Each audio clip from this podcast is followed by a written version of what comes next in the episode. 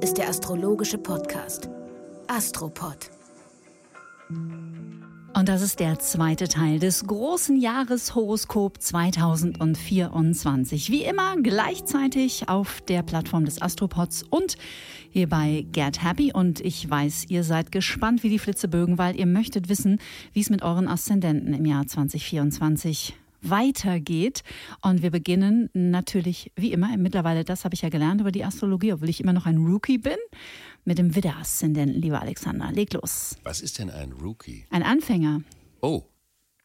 Bloody Rookie. A Bloody Rookie. Ja, vielleicht auch für diejenigen, die das erste Mal in diese Folge reinhören. Der Grund ist, dass die Aszendenten gegeben sind. Die meisten Menschen kennen heutzutage ihre Aszendenten und da ist die Orientierung nach Lebensbereichen und das ist viel konkreter als die sogenannte Sonnenstandsastrologie, mhm. die dadurch viel spekulativer und allgemeiner ist. Und deswegen haben wir damit vor, weiß nicht, wie lange vor? Ich glaube, zwei, letztes Jahr oder vorletztes Jahr. Haben wir damit angefangen, mhm. das so zu machen. Dann kommt noch dazu, es gibt die Himmelsmitte, das wissen vielleicht manche von euch, die schwankt manchmal Manch, deswegen gibt es bei bestimmten Aszendenten zwei Himmelsmitten und ich muss dann zwei sogenannte Häuser deuten. Die zwölf Häuser sind die Analogie zu den zwölf Tierkreiszeichen und sie sind die räumliche Entsprechung der astrologischen Prinzipien im Hier und Jetzt, also konkret in dem Leben, die Lebensbereiche. Und mhm. ich gucke mir an, in welche dieser Häuser, also dieser konkreten Lebensbereiche, fallen die relevanten Konstellationen des Jahres 2024. Und da fange ich erstmal immer mit der Jupiter-Uranus-Konjunktion an. Mhm. Die fällt für den Widder-Aszendenten in das sogenannte zweite Haus.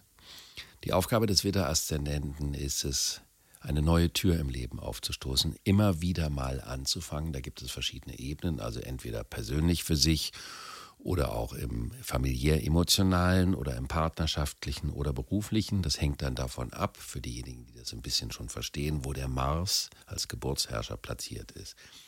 Das Prinzip ist aber Neuanfang. Also das ist nicht schlimm, wenn man etwas zum Ende bringt und immer wieder neu anfangen muss. Es gibt andere Zeichen, bei denen es wichtig ist, dass das eine auf dem anderen aufbaut und eine längere Geschichte entsteht. Quality sleep is essential. That's why the Sleep Number Smart Bed is designed for your ever evolving sleep needs. Need a bed that's firmer or softer on either side? Helps you sleep at a comfortable temperature? Sleep Number Smart Beds let you individualize your comfort so you sleep better together. JD Power ranks Sleep Number number 1 in customer satisfaction with mattresses purchased in-store. And now, save 50% on the Sleep Number limited edition Smart Bed for a limited time. For JD Power 2023 award information, visit jdpower.com/awards. Only at a Sleep Number store or sleepnumber.com. Für die Widder-Aszendenten fällt die Konstellation in den Bereich, in dem es um die Frage nach den grundsätzlich existenziellen relevanten Werten geht. Mhm. Was bin ich mir wert? In der Frage dessen, was ich mir wert bin, zeigt sich auch, was man zum Beispiel isst. Meine Nahrung denn ich verleibe mir ja etwas ein. Auch Menschen können Nahrung sein. Also es gibt vielleicht Menschen, die essen jede Woche ein tolles Entrecote, haben aber schreckliche Menschen um sich. Das ist auch nicht besonders zuträglich. Würde also man übrigens von der Sozioepigenetik sprechen. Also auch das Umfeld spielt natürlich eine Rolle. In der Ernährung wäre die, wäre die Nutriepigenetik und das Umfeld ist die Sozioepigenetik. Okay, also eine andere Art der Nahrung. Und das würde eben passen. Das heißt, es kann dazu führen, dass es in, mit den, ähm, bei den Metabolismenveränderungen, also in der Art, wie der Körper bestimmte Stoffe verarbeitet, Veränderungen gibt. Das heißt, dass man bestimmte Lebensmittel nicht mehr so gut verträgt und dafür neue und andere Lebensmittel braucht. Also keine Sorge, wenn ihr plötzlich irgendwas nicht mehr vertragt, dann ist das ein Anzeichen für eine kleine Evolution in eurem Körper, also auch in eurem Sein. Daran gekoppelt, wenn sich die Ernährung verändern kann, auch, was ist mir denn überhaupt grundsätzlich wichtig? Mhm. Wie wichtig sind mir die Dinge, die ich habe, meine Grundsicherheiten? Wie wichtig ist mir das Revier, in dem ich lebe? Wie definiere ich das? Wie definiere ich das neu? Vielleicht, dass andere Menschen in meinem Leben wichtiger werden und es nicht nur darum geht, dass ich etwas für mich habe, sondern dass auch andere Menschen ein Bestandteil meiner Grundnahrung sind. Ich weiß jetzt nicht, wie man das dann nennen würde, die Kombination mhm. aus Sozio- und Nutri-Epigenetik. Und dann geht es in der zweiten Jahreshälfte um die Beschäftigung mit den eigenen Fähigkeiten und Talente. Das, was ich immer die Werkzeugbox nenne. Was kann ich gut? Wo möchte ich mein Können verbessern? Da geht es nicht um Fortbildung im geistigen Sinne, sondern um so etwas wie eine handwerkliche Verbesserung der eigenen Möglichkeiten. Kann sich auch auf das Thema der Sprache beziehen. Die Epochenwandelskonstellation befindet sich in dem Bereich der Netzwerke. Welche Beziehungen habe ich in den Netzwerken? Welche Beziehungen habe ich, wenn ich keine Netzwerke habe, zu meinen Freunden? Welche Menschen sind signifikant? Was bin ich bereit für das Thema Freundschaften im Sinne von Wahlverwandtschaft? Also die Wahlverwandtschaft ist die Brücke zwischen mhm. Freundschaft und mhm. Netzwerk. Was bin ich bereit da zu investieren? Auch im neuen Sinne, dem einen neuen signifikanten Raum in meinem Leben zu geben. Mhm. Dann haben wir die Saturn- und Neptun-Konstellation im Zeichen Fische. da geht es um den Zugang zu den größten verborgenen Wirklichkeiten und Verantwortung darüber. Und das fällt bei dem Widder-Aszendenten in das zwölfte Haus.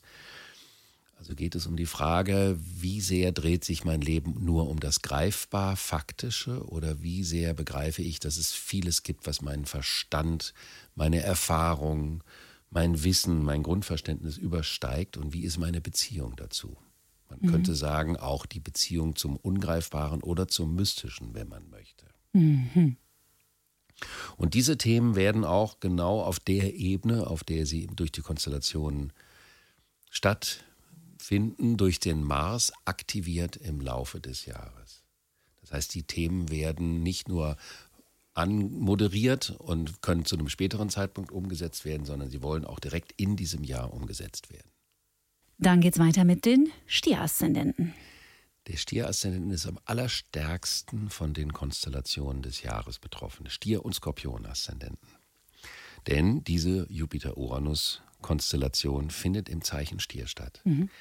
Es geht also um die, das ganze Leben, das eigene Leben neu zu definieren, zu merken, welche Verbindungen, welche Themen sind nicht mehr saftig, sind nicht mehr lebendig, haben sich ausgelebt. Wo braucht es einen neuen Schwung, eine neue Perspektive, eine neue Aufgabe, die aber auch, was für den Stier-Aszendenten nicht immer so ultratypisch ist, die auch mit Risikofreude und Abenteuerlust in Verbindung ist. Das kann sich auch darauf beziehen, alte Gewohnheiten und Sicherheiten, die in dem Sinne der Vertiefung des Bekannten und Vertrauten so eine Art Komfortzone geworden sind, zu verlassen mhm. und auch im Kleinen und Alltäglichen ein klein wenig mehr zu riskieren. Mhm, das mag der Stier nicht so, ne? Ist nicht so sein Ding. Der findet das toll, dass er vorher weiß, in welchem Rahmen die Dinge stattfinden. Das sogenannte Überschaubare mhm. präferiert er. Mhm. Okay. Die Pluto-Konstellation fällt in den Bereich der Berufung. Da wird also gesagt, bisher konntest du vielleicht dich einigermaßen, um deiner Komfortzone gewiss zu bleiben, aus einer bestimmten Identifikation und einer bestimmten Hingabe an deine berufliche Aufgabe raushalten. Und der Pluto möchte das nicht mehr. Der möchte den vollen Einsatz für eine Aufgabe, mit der man sich identifiziert. Das ist nicht ganz so leicht vereinbar mit Verwaltungsaufgabe, es sei denn, man ist sowieso verbeamtet und steigt dann in dem Rahmen vielleicht auf. Oder hat das so herzlos gemacht, dass man rausfliegt, was man ja nicht wirklich kann als Beamter, mhm. um sich dann einer neuen Aufgabe zuwenden zu können. Die Saturn- und Neptun-Konstellation, die sich ja beide im Zeichen Fische befinden, ist im Haus der Netzwerke. Also das wandert immer um ein Haus nach hinten, kann man sagen. Da geht es auch um die Frage, welche Freunde habe ich? Was spiegeln mir die Menschen, mit denen ich mich umgebe, über mich selbst? Das ist nämlich ein ganz interessantes Thema. Mm, sehr.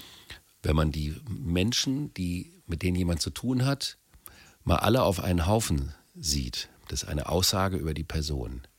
Und es gibt Menschen, die das gerne getrennt halten weil sie nicht erkannt werden wollen. Das ist der sogenannte Rumpelstilzchen-Effekt. Und hier geht es um die Frage, was kann ich noch konstitutiver für die Menschen tun und welche Menschen sind nur alter Trott und welche Menschen öffnen wirklich mein Bewusstsein für die größeren Zusammenhänge des Lebens und unterstützen diese Ambition oder zumindest Neigung in mir. Hm, das wird, glaube ich, immer noch viel unterschätzt. Also wie wichtig das Umfeld auch für das eigene persönliche Wachstum ist. Ja. Weil das Umfeld hält dich natürlich auch im schlimmsten Fall, oder im schlimmsten will ich nicht sagen, aber im, ja doch, im schlimmsten Fall natürlich sehr innerhalb deiner Grenzen.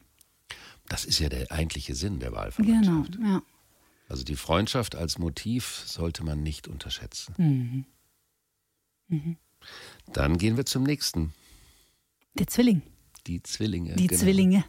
Die Zwillinge-Aszendenten sind die einzigen oder einzigsten, Mhm. je nachdem, wie man das formulieren möchte, die nicht die Aufgabe haben, in ihrer Biografie einen linearen roten Faden zu haben. Weil das Motiv Zwillinge heißt, probier aus, was geht, was kannst du Neues an Fertigkeiten entwickeln. Es ist im Grunde genommen das journalistische Prinzip, ich guck mal hier, ich guck mal da. Am Ende des Lebens einer Zwillinge-Aszendenten-Biografie kann die Geschichte aussehen wie ein Patchwork-Teppich. Und am Schluss erkennt man ein durchlaufendes Muster, aber während des Entstehens muss man das nicht. Das ist vor allen Dingen wichtig für die Schwiegermutter untauglichen Naturen unter den Zwillinge-Aszendenten, die vor allen Dingen in der Erdepoche, kommt dir das bekannt vor? Kennst du Leute? Na, ich, ich habe eine Menge, klar. Weil in der Erdepoche ging es ja um eine lineare Vorstellung der, des eigenen Lebens. Bei denen fällt die Jupiter-Uranus-Konjunktion in das zwölfte Haus, also in den Bereich, wo es um das, die Beziehung zum Ungreifbaren geht, um die Beziehung zu dem, was mit dem Verstand, was mit der Logik, was mit einem einfachen Gefühl nicht erfahrbar ist, sondern wo es um eine komplexe Verbindung geht, die weit über das vertraute Wahrnehmungsmuster hinausgeht. Das kann natürlich bei manchen Naturen, wenn die Anlage zu intellektuell ist, zu Verwirrung führen, was aber die Umwelt, die vielleicht das zu Intellektuelle nicht in jeder Lebenssituation zu schätzen geneigt ist, sogar dazu führen, dass man merkt, ah, da findet eine Öffnung statt. Eine Öffnung für die viel größeren Zusammenhänge und nicht eine Reduktion. Es wäre doch ein schöner Anlass, näher in die Quantenphysik einzutauchen. Zum Beispiel. Oder sich mit Mystik oder mit der mit Musik oder für manche ist es Meditation, was auch immer zu beschäftigen. Die Epochenwandelskonstellation fällt so in den Bereich der Zukunftsplanung. Da geht es also, was jetzt ein bisschen kontra, konträr zu der Anlage klingt, ist aber immer nur auf Zeit mit den Konstellationen, also mit den aktuellen, geht es um die Zukunftsplanung.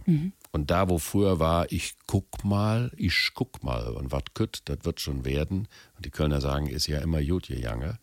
Hier geht es darum, soll man sich auf etwas verbindlich machen, weil es bedeutet, dass man sich selber mehr in seine Pläne einbaut und dadurch eine Verbindlichkeit entsteht, die zumindest für die nächsten Jahre äh, etwas Planbareres in die Biografie bringt, was für manche Schwiegermütter dann wiederum die finden das dann lobenswert, aber es ist eben auch nur eine Konstellation auf Zeit. Und das spiegelt sich auch in der Konstellation von Saturn und Neptun in den Fischen. Da geht es nämlich darum, beruflich ein Ziel zu erreichen.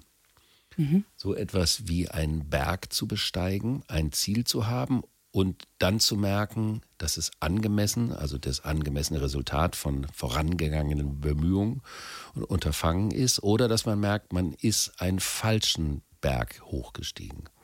Das ist nicht zu unterschätzen. Das machen viele Menschen genauso wie wir in Partnerschaften oftmals auf Basis einer fulminanten Vorstellung persönlich jahrelang aneinander vorbeileben können. Können wir auch in einem beruflichen Umfeld aktiv sein, was unser, uns als Wesen gar nicht entspricht. Und dann bedeutet diese Konstellation, dass man merkt, das geht nicht mehr. Und wenn man dann nicht selber geht, dann kann es auch sein, dass man gegangen wird. Das würde aber im Sinne der höheren Wirklichkeit der Zukunftsentwicklung mit dem anderen Thema zusammen durchaus dem entsprechen, was gefordert ist für die nächsten Jahre. So als ob man das Pflaster schnell abreißt. Das Pflaster abreißt. Du meinst das Pflaster auf der Haut oder die Pflastersteine auf der Straße? Das Pflaster auf der Haut, damit die Wunde heilen kann. Das hängt davon ab, ob man so ein haariges Tier ist wie ich oder nicht. Das kann nämlich unangenehm werden. Die Krebsaszendenten. Die Krebsaszendenten haben ja die Grundaufgabe, etwas Zusammenfühlendes, etwas seelisch Nährendes in die Welt zu bringen. Interessanterweise gibt es bei diesem Zeichen, was man eigentlich nicht vermuten würde, mehr Freiberufler, als man denken würde, weil es ja ein emotionales Zeichen ist. Und da kann diese Schwankung des Freiberuflichen können ja auch kritisch werden. Aber vor allen Dingen für die gilt es, diese Konstellation von Jupiter und Uranus fällt in das Netzwerkhaus, in das elfte Haus. Es braucht also neue Vernetzungen. Ganz wichtig, je freiberuflicher, desto wichtigerer. Neue Kontakte, vielleicht sogar überregional, vielleicht sogar in andere Kulturen hinein, damit sich für die Zukunft neue Stabilitäten aus diesem Kontext ergeben können. Daran gekoppelt ist auch eine Öffnung für andere Weltsichten. Wie leben andere Menschen? Also da, wo die Krebsaszendenten Neigung zur Intoleranz oder zur eng, zu engen Weltsicht haben, ist es auch eine Aufforderung zum Tanz mit bis dato noch nicht gewesenen Menschen oder Lebensweisen. Mhm. Was mir auffällt, ist es schon immer wieder auch dieses, das neue Unerwartete. Ja. Sich dem Neuen öffnen. Absolut. Mhm. Denn das ist die, jemand, der das nicht möchte mit Jupiter-Uranus. Der wird dann von etwas überrascht und dann kann er hinterher sagen, ich habe es ja gewusst, man darf dem Neuen nie trauen. Das ist eine, da ist eine wieder die Bestätigung. Ja, ja, ja, okay. Der Epochenwandelspunkt fällt in den Bereich der absoluten Hingabe und der Verbindlichkeiten, das sogenannte achte Haus. Also die Frage, die Dinge auch in Kombination mit den Netzwerken funktionieren nur bei wirklicher Verbindlichkeit und bei wirklicher Hingabe. Was natürlich auch bedeutet, dass man nicht mehr so lau irgendwas machen kann. Also jede Tätigkeit, jede Beziehung erfordert den totalen Einsatz. Das ist ein Zuwachs an Intensität sowohl im persönlichen als auch im beruflichen. Und heißt auch, dass man hinsichtlich der Intensität dessen, was man macht und was man erlebt, ganz neue Dimensionen erfahren darf. Und das mhm. eben nicht nur für ein Jahr, sondern das ist der Anfang für eine ganz lange Zeit. Mhm. Darin besteht für die Krebsaszendenten auch der Übergang in die Luftepoche, in der absoluten bedingungslosen Hingabe an das, was geliebt wird. Liebe heißt ja letztendlich auch Hingabe. Mhm. Keine halben Sachen, Krebsaszendenten. Gar nichts Halbes. Noch nicht mal drei Viertel. Saturn und Neptun fallen in den Bereich der Berufung. Das ist also eine Aufgabe, Viele Krebsaszendenten haben überhaupt erst in den letzten Jahren das Gefühl, dass das, was sie innerlich umtreibt und die Außenwelt miteinander kongruent werden, dass das also das erste Mal so ein bisschen passt. Mhm. Man kann sich ja auch für Dinge begeistern, die in der Außenwelt keine große Rolle spielen und wenn sich das ändert. Und dieses Jahr ist es an der Zeit, totale Verantwortung für das, was man selber geschaffen hat, zu übernehmen bei manchen kann das dazu führen, dass sie ein tolles, großes neues Angebot bekommen, einen neuen Posten oder selber etwas Neues kreieren, was in die Welt rausgeht, was ihren Status quo, der über die Zeit geworden ist, auf eine ganz andere Art stabil und zukunftsträchtig manifestiert. Diejenigen, die rausfliegen, fliegen da raus, wo sie eigentlich schon länger hätten rausfliegen sollen, mhm. können oder müssen. Mhm. Aber der Krebs geht ja manchmal zwei Schritte vor und einen zurück. Das ist ein Denkklischee, aber da ist ein bisschen was dran. Deswegen braucht er seine eigene Zeit, um in neue Prozesse reinzuwachsen. Mhm. Der ist nicht jemand, dem man sagt, mach das jetzt und dann macht er das. Der muss zweimal damit um den Block gehen und es einmal verdaut haben und dann macht das auch. Mhm. Die Löwe-Aszendenten. Bei den Löwe-Aszendenten fällt das in den Bereich der Bestimmung, die Jupiter-Uranus-Konjunktion. Das kann also bedeuten, dass ein absoluter beruflicher Höhepunkt erreicht wird, wenn das, was beruflich gemacht wird, wirklich der Persönlichkeit entspricht. Nicht der Vorstellung, sondern dem Wesen der Persönlichkeit. Das ist nämlich die Aufgabe des Löwen.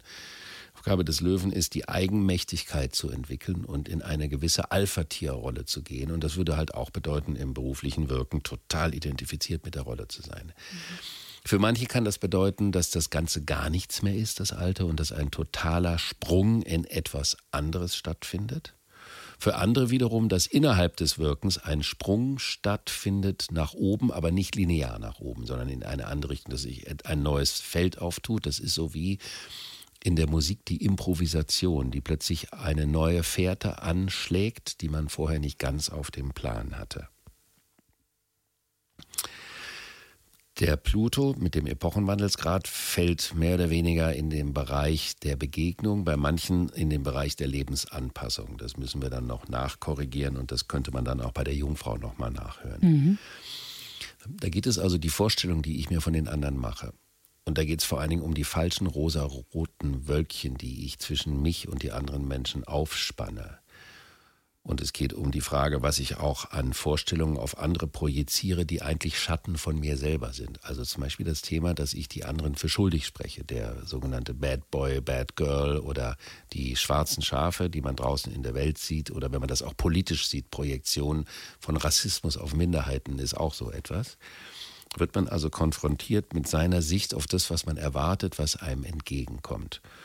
Und die psychologisch Versierten unter den Löwe-Aszendenten würden sich dran machen zu sehen, dass der Schatten, der mir im Gegenüber begegnet, ein Teil meiner selbst ist. Wenn ich mich nicht davon abspalte, sondern begreife, mir reflektiert nur jemand etwas, kann das zu einer ganz anderen Qualität von Beziehungen in der Zukunft führen, und zwar eine Qualität, die viel mehr Intensität und Unmittelbarkeit mit sich bringt. Für manche kann es auch bedeuten, dass plötzlich jemand in das Leben tritt, der eine Intensität hat, die man vorher vielleicht schon kannte, sich aber davor fürchtete und vor allen Dingen sich nicht traute, die zuzulassen. Mhm. Also das mit den sogenannten Triggern ist ja auch mal ganz interessant im Gegenüber. Es sind ja auch sehr wertvolle Hinweise. Definitiv. Wenn man sich den eigenen Themen zuwenden möchte. Ansonsten sagt man einfach, boah, der triggert mich, den packe ich gar nicht. Tschüss. Genau. Geht auch. Wir haben den Saturn und den Neptun, die sind im achten Haus. Und Saturn im achten Haus ist auch eine Prüfung der Verbindlichkeiten. Wie wohl strukturiert bin ich in meinen Verbindlichkeiten? Also das kann sich vor allen Dingen auch auf Verträge beziehen, sowohl privater als auch beruflicher Art. Ist da alles sauber? Es ist wie so eine Art Prüfungskonstellation, die manchmal viel Arbeit machen kann, aber wer sich darauf einlässt, steht hinterher glasklar und viel aufgeräumter und auch vor allen Dingen gilt das für Freiberufler, Freiberufler viel, viel stabiler da. Mhm. Denn in den letzten Jahren gab es unter Umständen weniger Anlass, sich darum konkret zu kümmern. Nun geht es darum, die Regie über diese Themen, über alle Verbindlichkeiten. Also das sind auch teilweise vielleicht Verträge, die man nicht mehr braucht oder irgendwelche Versicherungen oder sowas in der Art. Und es bezieht sich auch auf die Frage, auf welche Menschen kann ich mich wirklich verlassen? welche Menschen sind da und welche Menschen brauche ich vielleicht nicht mehr, weil die Intensität und die Tiefe der Bindung mir nicht mehr ausreicht.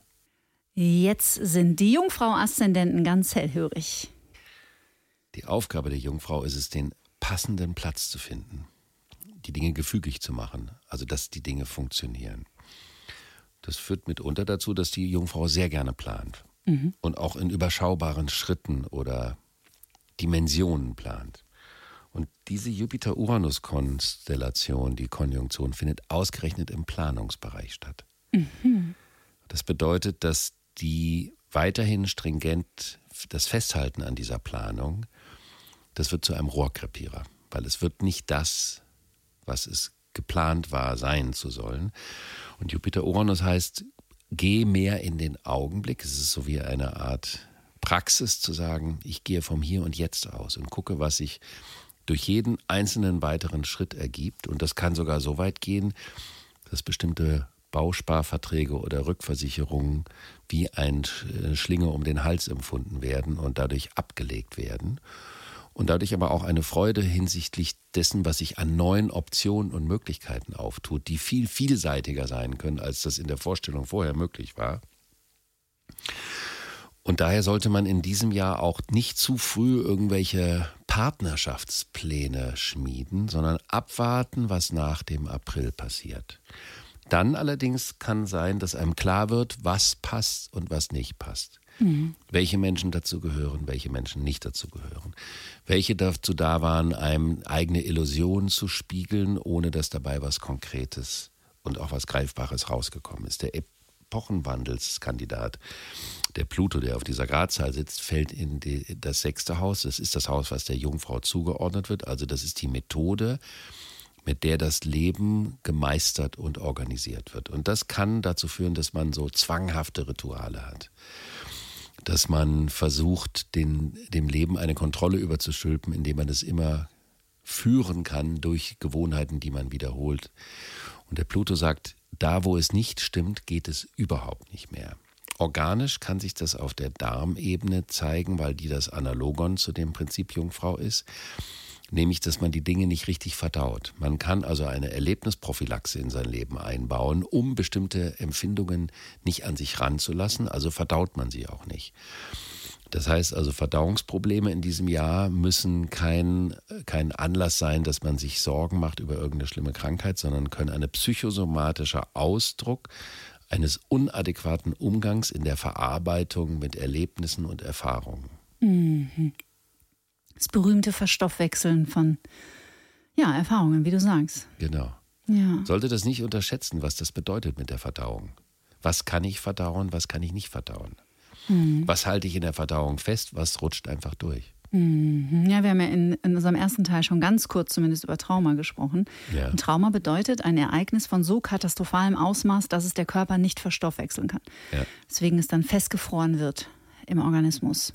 Was übrigens auch bedeuten kann, dass für manche der Jungfrau-Aszendenten das Thema Darmreinigung extrem hilfreich sein könnte in diesem Jahr. Mhm. Über die individuelle Methode muss natürlich jede einzelne Jungfrau entscheiden. Ja, absolut. Wir wollen, das ist eure Privatsphäre. Genau, damit würden wir. Zu den Waage-Aszendenten wechseln. Und die sind ja der Sonderfall des Tierkreises, insofern als mit dem Waage-Aszendenten ah, der Tierkreis einmal komplett auf den Kopf gedreht ist. Das heißt, da wo der Widder ist, ist die Waage, da wo die Waage ist, ist der Widder, wo der Krebs ist, ist der Steinbock und wo der Steinbock ist, ist der Krebs und so weiter. Und die Waage-Aszendenten haben die wunderbare Aufgabe, Brücken zu bauen im Leben, weil eben alles auf dem Kopf steht. Und da müssen Brücken gebaut werden und vor allen Dingen Brücken zwischen Welten, die normalerweise nicht zusammengehören, die nicht zusammen pässlich sind.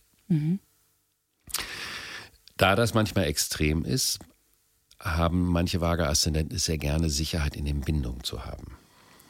Um diese ganzen Turbulenzen, die sich vielleicht auch im beruflichen durch diese Brückenbauaktivitäten zeigen, irgendwie durch den Winter bringen zu können. Und die Jupiter-Uranus-Konjunktion fällt ausgerechnet in den Bereich der Verbindlichkeit, in das achte Haus. Und das bedeutet, dass die Verbundenheiten in der Form, in der sie sich befinden, ausgedient haben, dass sie als einengt empfunden werden. Das kann sich auf zu enge private Partnerschaften, auf falsche Bedingungen in beruflichen Partnerschaften beziehen, daran gekoppelt eben auch zu merken, was bindet eigentlich eine Partnerschaft in mir auf der einen Seite, auf der anderen Seite wird ja durch eine Verbindlichkeit auch in uns ganz viel schöpferisches Potenzial freigesetzt. Also es geht in beide Richtungen. Lockerung von formalen Verbindlichkeiten führt zu mehr Freisetzung von Kreativität, was ja auch mehr Mut einfordert. Und das ist also ein ganz, ganz großes Thema. Mut auch, weil der Epochenwandelsgrad mit dem Pluto in, in dem fünften Haus oder in der Gegend des fünften Hauses stattfindet, was bedeutet, der Persönlichkeit mehr Power, Kontur, mehr Schärfe, mehr Intensität oder Intensivität, wie manche Waage-Aszendenten gerne sagen, zu bringen. Also den Mut zu haben, auch mal jemandem Nein sagen zu können. Und dass das nicht schlimm ist, das gehört ja auch in das große Thema dieser, dieses Epochenwandels, ist aber für die Waage-Aszendenten ganz explizit Thema. Dazu gehört, dass auch Alltagsabläufe, zu denen gehört, wie man sich gerne funktional macht. Also man funktioniert gerne. Und dieses Funktionieren führt dazu, dass bestimmte Abläufe durchroutinisiert sind und die brauchen eine Neuaufstellung. Sind, wenn ich mich in den Bindungen anders verhalte, wenn ich mich als Persönlichkeit anders aufstelle, dann müssen auch meine Dienstbarkeiten eine andere Gestalt bekommen, eine andere Struktur. Und das kann im beruflichen, das Gesamtpaket kann im beruflichen zu ganz großen Veränderungen im Laufe des Jahres führen. Ja, wenn man diese Power erlernt, Grenzen zu ziehen und Nein zu sagen, was ja für die meisten Menschen, zumindest die, die ich kenne, echt eine, ja, da muss man richtig nochmal in die Schule gehen. Aber dann stellt man so Step by Step fest, es passiert gar nichts. Im Gegenteil, Ja. man erhält eher ganz anderen Respekt. Und Grenzen werden viel weniger und mit viel weniger Selbstverständlichkeit überschritten. Aber dafür müssen wir sie halt auch erstmal ziehen. Genau, Ja. ganz genau. Damit Sind wir schon beim Skorpion-Aszendenten? Damit sind wir beim Skorpion-Aszendenten. Und der Skorpion-Aszendent lebt aus der Symbiose, braucht also Symbiosen, um überleben zu können. Was nichts Schlechtes ist, aber bedeutet natürlich, das Leben ist riskanter als für andere Aszendenten. Es gibt immer so besondere Geschichten bei den Aszendenten. weil eine Symbiose bedeutet, dass man alles auf eine Karte setzen muss. Und zu dem Thema der Symbiose gehört auch eine Vorstellung der Sicherheit, die ich aus einer Symbiose, also einer Bindung, bekommen könnte. Die Sicherheitsmotivation ist der Kanal, durch den sich der Skorpion-Aszendent gerne viele Jahre seines Lebens bewegt, auch hinsichtlich seiner Entscheidungen. Mhm. Und das ist sein Vorstellungsprogramm, Sicherheit. Irgendwie Boden unter den Füßen zu bekommen, weil man ja von der Symbiose abhängig ist. Und da kommt diese Jupiter-Uranus-Konjunktion ausgerechnet in den Bereich der Vorstellungen und wirbelt das aber konstruktiv komplett durcheinander. Also für diejenigen, die jetzt schon spüren, aha, da tut sich was. Ich merke, ich fühle mich mit bestimmten Paarungen eingeengt. Kann das eine willkommene Veränderung der Vorstellung sein, eine Öffnung für ganz andere Welten, für andere Beziehungen, für andere Menschen, für andere Themen? Aber für die ultimativen Festhalter kann es auch eine große Herausforderung sein, mhm. weil Jupiter-Uranus ist ja dann entweder inspirativer neuer Weg oder Schleudersitz. Mhm. Wir sprachen darüber. Wir sprachen darüber. Und das ist auch etwas, was sich auf die nächsten Jahre bezieht. Ich bin persönlich der Meinung, dass die Konstellation, wenn der Uranus, der kosmische Quirl, der Mutationsanreger durch den Vorstellungsbereich geht, ist das eine der größten Veränderungen, die man in seinem Leben haben kann. Wenn man das jetzt mit dem Gerald Hüther, von dem ich das erste Mal darüber ein Buch gelesen habe, das die, der Kosmos der inneren Bilder, der das da ganz toll erklärt, wie es mit diesen Vorstellungen in uns auf sich hat, dann heißt das, wenn die Vorstellung auch wieder Welt als Wille und Vorstellung von Schopenhauer, wenn die sich verändern, dann verändert sich alles, weil wenn ich meine Vorstellung ändere, dann verändere ich meine Beziehung zu dem, was mir entgegenkommt, zu dem, was ich zulasse, zu dem, was ich fühle, zu dem, was ich denke, ergo auch zu dem, wer ich sein könnte. Und, und was ich erfahren werde. Was ich, genau, was ich erfahren werde und was ich auch unter Umständen beruflich machen würde. Und das mhm. bezieht sich beim Skorpion-Aszendenten auch auf die Gefühlswelt. Denn zu der Symbiose-Thematik gehört auch eine gewisse Kontrolle des Zulassens von intensiven Gefühlen. Macht ja nichts. Mhm. Hat ja gar nicht wehgetan. Es sind nur Gefühle. es sind nur Gefühle. Und der Pluto sagt, in dir steckt ganz viel. Und es ist wichtig, das Volumen der Gefühle kennenzulernen. Mhm. Gar nicht die Angst davor, von der Intensität der Gefühle umgehauen zu werden, ist eine Sorge, die aber nicht berechtigt ist, wenn man das Volumen, die Dimension der Gefühle kennt. Und der Saturn und der Neptun in den Fischen fallen in den Bereich der persönlichen Autorität, also die Aufforderung, mehr Verantwortung für die eigene Rolle als potenzielles Alpha-Tierchen zu übernehmen. Mhm. Was auch mit der Beziehung was zu tun hat, dass man da vielleicht aufgrund der symbiotischen Sorgen sich an bestimmten Punkten zu sehr zurückgenommen hat, emotional wie vom Auftreten. Und das ist eine Art Neuanfang. Hm. Die Schütze-Aszendenten. Der Schütze schaut ja immer nach morgen. Mhm. Das ist ja dann auch die Aufgabe, eine Perspektive ins Leben zu bringen, einen Weg zu bauen, der aus dem, wo man herkommt, nicht ableitbar war. Also schaut man nicht nach hinten, man schaut auch nicht ins Hier und Jetzt, sondern man schaut immer nach vorne. Glaubt aber manchmal, dass der Blick nach vorne auch im Hier und Jetzt sei. Dem Schützen zu eigen, vom Temperament her, das würde auch gelten für die Schütze-Sonne, ist großzügig mit den kleinen Notwendigkeiten des Lebens umzugehen. Und das kann bedeuten, dass man das manchmal nicht so genau nimmt, und dass sich dann Dinge anstapeln, die plötzlich, dieser Riesenstapel kippt dann plötzlich um und es entsteht ein Riesenchaos mhm. im Leben und im Alltag. Und das ist das große Thema für die Schütze-Aszendenten in diesem Jahr. Mit dem, was ansteht, was organisiert und sortiert und geordnet werden muss, einen neuen Weg zu finden. Und das kann ja auch bedeuten, dass man teilweise Dinge verauslagert. Man muss ja nicht alles selber machen. Oder dass man Dinge verauslagert hatte und das hat nicht richtig funktioniert. Man hört das so oft, wenn es um administrative Dinge geht, von Menschen überhaupt. Ich habe das da und da hingegangen und dann wurde da und da das und das aber nicht gemacht. Jetzt sitze ich vor einem Riesenberg Mist und muss das irgendwie selber klären. Mhm. Also das ist genau die Frage, was traue ich mir zu, was kriege ich hin, was ist im Rahmen dessen, was mir möglich ist und was nicht. Und man sollte aber aufpassen, da gibt es eine Unorganisiertheitsgier in dem Schützen. Also sich ganz schnell darüber hinwegsetzen zu wollen. dem nicht Folge zu leisten, weil das könnte langfristige dämliche Konsequenzen haben, die dazu führen, dass man hinterher nächtelang am Schreibtisch sitzen muss im symbolischen Sinne, obwohl man gerade davon frei sein wollte. Also nicht so aus so einer Impulsivität, Emotionalität heraus reagieren. Genau. Mhm. Genau. Einfach wirklich schauen, was geht, was geht nicht. Was kann ich machen, was kann ich nicht machen. Also das Thema, das ist das sechste Haus, bezieht sich immer auf das Machbare und zwar das real umsetzbar Machbare mhm. und nicht das, was gewollt ist. Das ist auch wieder das Thema. Mhm. Wille und Vorstellung begleitet uns.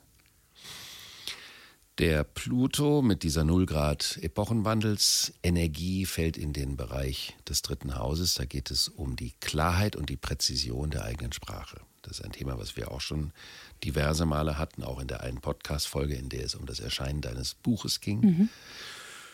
Und was ist Sprache überhaupt? Sprache ist keine Aneinanderreihung von Fakten oder Denkschablonen, sondern das ist die Verarbeitung der eigenen Wahrnehmung und das Verdauen der eigenen Wahrnehmung und die Mitteilung der eigenen Wahrnehmung, das Überdenken der eigenen Wahrnehmung, auch das Über Nachfühlen der eigenen Wahrnehmung. Und daraus ergibt sich Sprache und die soll auf den Punkt kommen. Denn das großzügige Schwadronieren durch Sprachwolken kann vielleicht auf bestimmten Musikantenstadelebenen zu Erfolg führen. da ist es ja sogar gewollt. Da darf ja nicht zu viel auf den Punkt kommen. Da wird ja auf die Eins und die Drei geklatscht. Aha. Dann das verstehen jetzt nur Musiker wahrscheinlich, aber auf 1 und 3 klatschen geht gar nicht. Dann machen wir, verändern wir den Klatschrhythmus. Auf 2 und 4. Auf 2 oder 4 plus sogar mal als Oder 4 plus, wow. Und äh, um wirklich inhaltlich die Dinge präzise auf den Punkt zu bringen. Das ist eine große Fähigkeit. Da kann man auch üben. Man kann im Alltag sich Notizen machen. Was habe ich da gerade mitbekommen? Und nicht einfach mal so drüber wolken und sagen, ja, ja, das war so und so, sondern wirklich, was war da genau, um unterscheiden zu können. Das passt auch zu der Konstellation dieser gesamten Fische-Thematik, die nämlich ähm, in den Bereich der Gefühlswelten mit reinzielt. Nicht nur, aber auch. Das ist also ein Übergang zwischen Präzision der Sprache, aber auch klar mitzubekommen und erlauben, was fühle ich eigentlich? Wie viel Gefühl lasse ich zu? Mhm. Ist es so schlimm, wenn man mal überschwemmt wird von einem Gefühl? Das kann ja auch total befreiend sein. Und als finalen Gruß an das Musikantenstadel in diesem Sinne, Tränen lügen nicht. und der Abschied ist ein schweres Schaf. Die Steinbock-Aszendenten. Die Steinbock-Aszendenten, die haben es mit dem Gefühlsleben und mit der eigenen Rolle zu tun. Der Steinbock ist ja das Symbol für das Gewordene, also das Erwachsene, das Reife. Und wenn man ein junger Steinbock ist, dann möchte man trotzdem schon irgendwie erwachsen, wie so ein kleiner Erwachsener sein. So ein Böckchen. So ein Böckchen, was aber eigentlich wie ein alter Bock daherkommen mhm. möchte. Und das führt natürlich auch dazu, dass man eine Rollenvorstellung von sich hat und wie man mit seiner Gefühlswelt und der Artikulation seiner Gefühlswelt umgeht. Und diese Jupiter-Uranus-Konjunktion fällt in den emotionalen Bereich. Also geht es darum, sich emotional mal ein busy Logger zu machen, mhm. aus sich herauskommen zu können und Freude daran zu haben. Eine wunderbare Gelegenheit wäre zum Beispiel zu tanzen. Beim Tanzen einfach auszudrücken, was man fühlt und sich das auch zu trauen und nicht so zu tun, als ob man nichts fühlt, um die Kontrolle zu behalten und dann auch aus einer bestimmten Vorstellung der Rolle der grauen Eminenz herauszutreten. Also mehr in eine karnevaleske Variante seiner selbst, die viele Facetten haben kann, die auch auszuprobieren im Laufe des gesamten Jahres. Und das bringt mehr Lockerheit ins Spiel, das macht attraktiver, das bringt viel mehr Vergnügen in die gesamte Angelegenheit und es geht auch in Verbindung mit dem Körpergefühl, interessanterweise. Wollte ich gerade sagen, ist ja bei Körpertherapie auch ganz interessant, ne? dieser Ausdruckstanz, überhaupt mit dem Körper in Gefühl, in Kontakt wiederzukommen.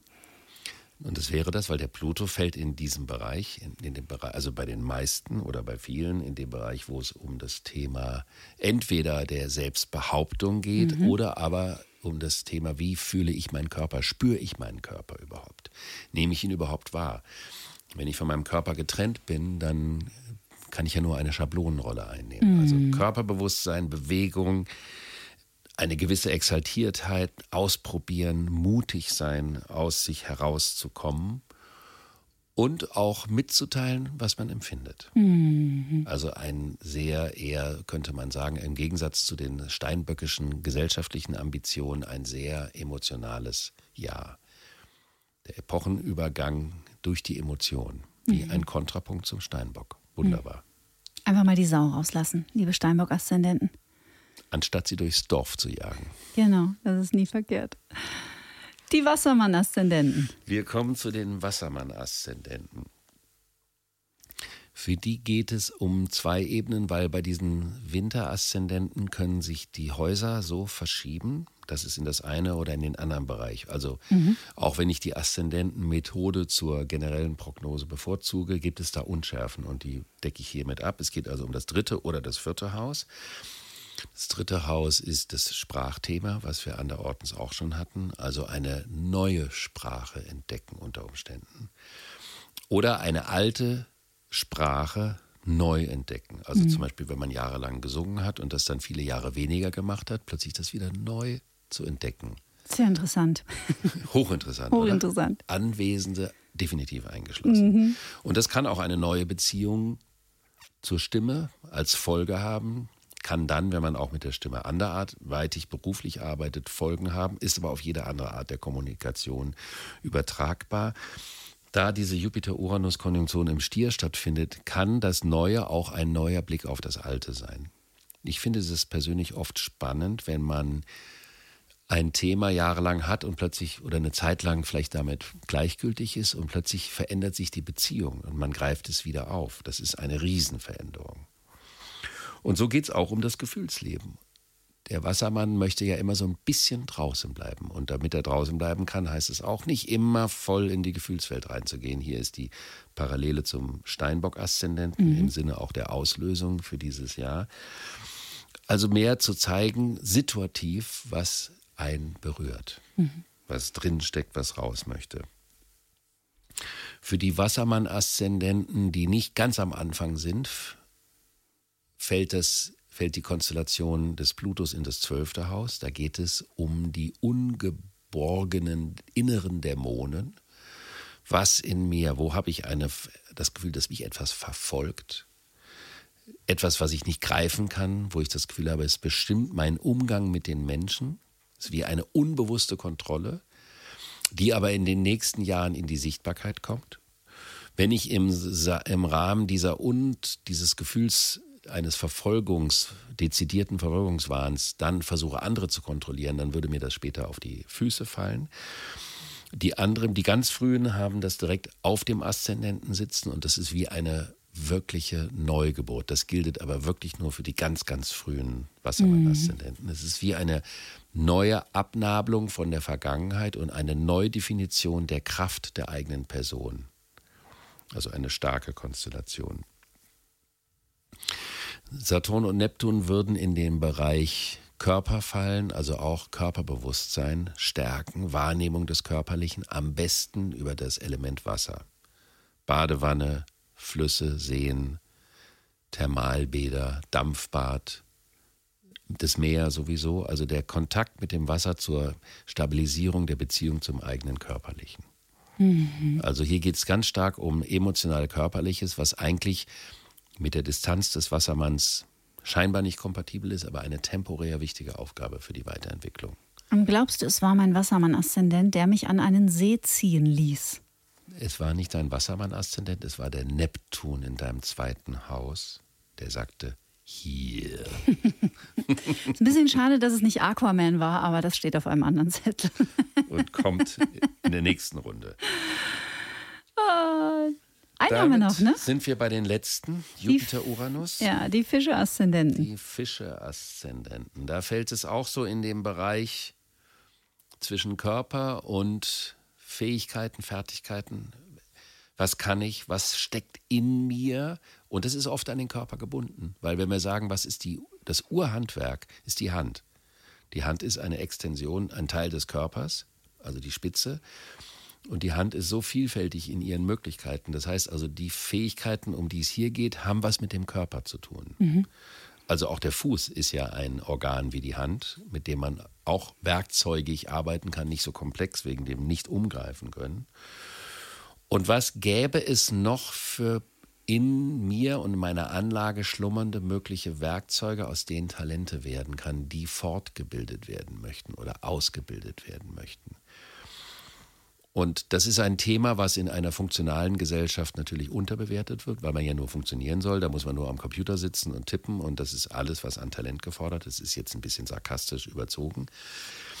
Aber die Bedeutung der individuellen Talente ist nicht zu unterschätzen, denn das ist die Basis eines soliden Selbstwertsystems, dass man das Gefühl hat, das kann ich und das kann ich gut machen, ich kann damit etwas erzeugen, ich kann Produkte erzeugen. Also auf der Suche bleiben dessen, was einen auch anspringt. Das geht parallel mit dem Saturn, der in das Zeichen Fische gegangen ist, schon davor, und mhm. der das durchläuft und auf den Aszendenten und sagt, übernimm die Verantwortung für deine sensitive Seite. Übernimm die Verantwortung für die Fähigkeit, die du hast, nämlich den Menschen das Bewusstsein der Verbundenheit zu bringen. Es gibt Menschen, die müssen trennen, es gibt Menschen, die müssen ausgrenzen und der Fischer-Aszendent hat die Aufgabe, den anderen Menschen immer in Erinnerung zu bringen, dieses schöne von Milton, Paradise Lost, das mhm. verlorene Paradies mhm. von John Milton. Und ähm, dafür Verantwortung zu übernehmen und darin seine Aufgabe zu begreifen. Das ist eine wichtige Aufgabe, das verkörpern die auch die Fischer-Aszendenten hatten, ist natürlich mit ihrer Aufgabe, die Verbundenheit in Erinnerung zu bringen, in der Erdepoche nicht so leicht. Mhm. Die hatten oft das Gefühl, ich finde meinen Platz nicht und was könnte meine Aufgabe sein. Und deswegen gibt es auch interessante Biografien, wie zum Beispiel Johnny Cash oder Whitney Houston. Leute, die auf und abgetaucht sind und die aber letztendlich eine, das Bedürfnis hatten, ein Gefühl der Verbundenheit, der seelischen Verbundenheit in die Welt zu bringen. Was sie auch getan haben, ne? Ja, und gegenwärtig ist immer noch aktiv aus der Erde kommend, in der Luft, ma äh, massiv weiterwirkend der Herbie Hancock. Mhm. Aber es gibt noch viele weitere Beispiele dafür. Mhm. Damit wären wir einmal durch die zwölf Aszendenten gewandert. Es bleibt ein anderes, aber zumindest sind vielleicht kleine Hinweise darin, die inspirieren können, ein Gefühl dafür zu bekommen, gerade jenseits dieses kausalen Denkens, was aus der Erdepoche noch kommt, ich habe vielleicht ein Thema im Beruf und weiß nicht, aber astrologisch geht es gar nicht darum. Mhm. Und worum es astrologisch geht, wird durch den Aszendenten mehr definiert, weil da die Planeten dann in den konkreten Lebensbereichen sitzen. Geht es um den Körper, wie bei den letzten Zeichen? Geht es um die großen Beziehungsthemen, wie bei den Sommerzeichen? Und das zeigt sich dadurch. Ich danke das, dir, liebe Karin. Ja, ich danke dir, Mensch. Und es war so schön, dass wir diese Mammutfolgen, diese beiden, äh, hier auch nochmal in Persona aufnehmen durften. Das ist eine ganz andere Qualität. Ja, ich wünsche dir natürlich von Herzen einen smoothen Start ins Jahr 2024. Wir machen weiter, sowohl mit dem Astropod als auch mit Get Happy. Da gibt es übrigens auch tolle Neuigkeiten, aber die verrate ich euch erst im nächsten Jahr. Edgy. Edgy. Ich und weiß ich, es schon. Ich freue mich, ich freue mich, dass wir verbunden sind und wir wünschen euch natürlich auch einen famosen Übergang. Und es wird, was wir daraus machen. Und dann feiern wir im März richtig Silvester. Yippie! Bis dann. Ciao.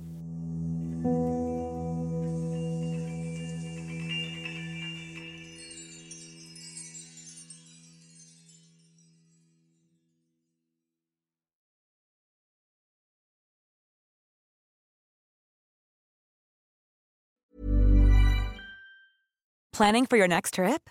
Elevate your travel style with Quince. Quince has all the jet setting essentials you'll want for your next getaway, like European linen, premium luggage options, buttery soft Italian leather bags, and so much more. And is all priced at 50 to 80% less than similar brands. Plus, Quince only works with factories that use safe and ethical manufacturing practices. Pack your bags with high-quality essentials you'll be wearing for vacations to come with Quince. Go to quince.com/pack for free shipping and 365-day returns.